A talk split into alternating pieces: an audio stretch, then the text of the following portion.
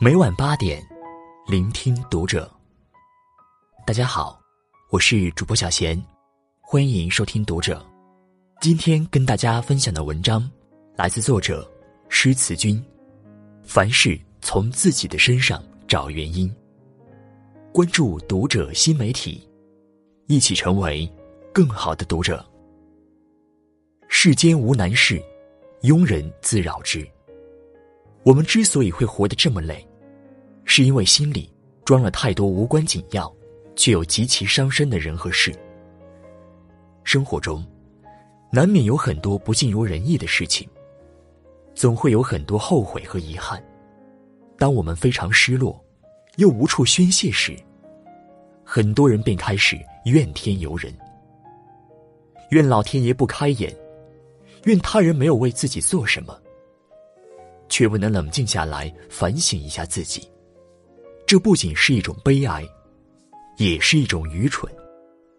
在遇到问题的时候，我们的第一反应是什么呢？我们是把责任推卸给环境和别人，还是首先想到的是自己的责任？有个太太多年来不断抱怨对面的太太太懒惰，那个女人的衣服永远洗不干净，看，她晾在外院子里的衣服总是有斑点。我真的不知道，她怎么连洗衣服都洗成那个样子。直到有一天，有个明察秋毫的朋友到她家，才发现不是对面的太太衣服洗不干净。细心的朋友拿了一块抹布，把这个太太的窗户上的灰渍抹掉，说：“看，这不就干净了吗？”原来，是自己家的窗户脏了。孟子云：“行有不得，反求诸己。”事情做不成功，遇到了挫折和困难，或者人际关系处得不好，不要怨天尤人，而要反躬自省，一切从自己身上找原因。一切从自己的身上找原因，是一种内心的自省，是要让自己活得更真实些，让高贵的人获得本应有的自爱和自尊。一位年轻人向清静苦述，由于自己性格耿直、心直口快，处处得罪人，事事不顺。大学毕业后踏上社会，却越来越厌世，感慨现在社会上的人不喜欢听真话，总喜欢阿谀奉承、虚情假意。未来的路不知怎么走，真希望走进深山，远离这个世界。清静讲了一个故事。当年南岳怀让禅师欲传灯与马祖道一，看到马祖道一终日打坐，怀让禅师跟他打招呼，马祖也不理不睬。怀让禅师便拿一块砖在马祖面前的地上磨，马祖忍不住问：“老法师，您在干什么？”磨砖作镜，砖头怎么能磨成镜子呢？您开玩笑？那我问你，你在干什么？打坐，打坐为了什么？为了成佛，砖头磨不成镜子，难道打坐就能成佛吗？马祖怔住了，问：“怎么做才对呢？”怀让说：“譬如牛拉车，车不走，是打牛还是打车呢？当然是打牛了。”怀让说：“你现在明明就是在打车嘛。”清净说：“我们自身是牛，客观条件就是车，是打牛还是打车？”显而易见，我们生活在世间，就像开车在路上，路直直着走，路弯就弯着走。发生交通事故或者翻进沟里，就要反思自己操作不当。如果抱怨道路太多曲折，是没有价值和任何意义的。外在的客观条件或许我们无法决定，而改变我们自己，则是完全可以的。年轻人说：“我天性耿直，心直口快，不好改。”清静说：“天性耿直和心直口快都不是缺点，甚至是修行的极好资质。只是，与不同人沟通，需要注意态度和技巧。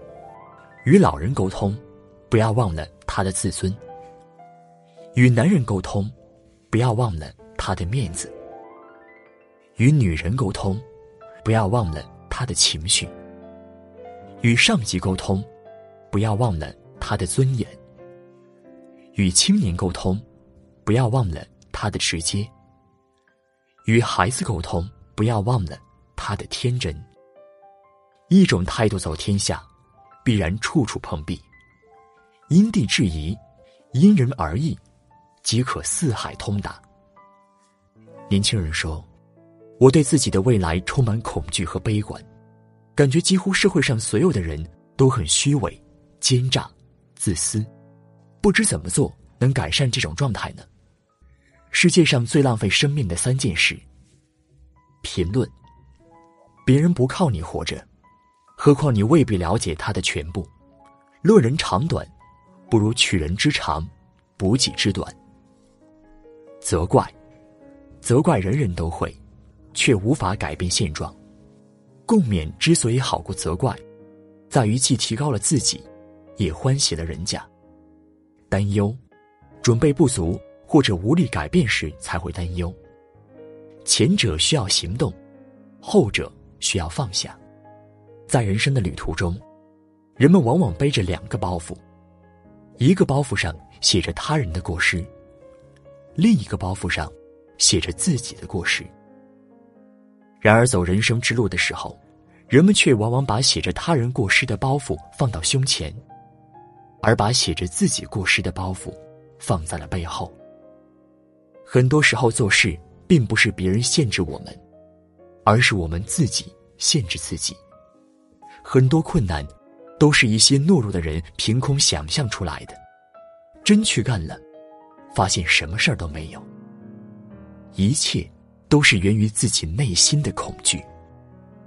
我们做事如果没有成功，应当马上反过头来从自己身上找原因。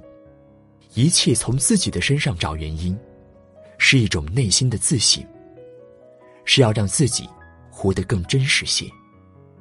让高贵的人获得本应有的自爱和自尊。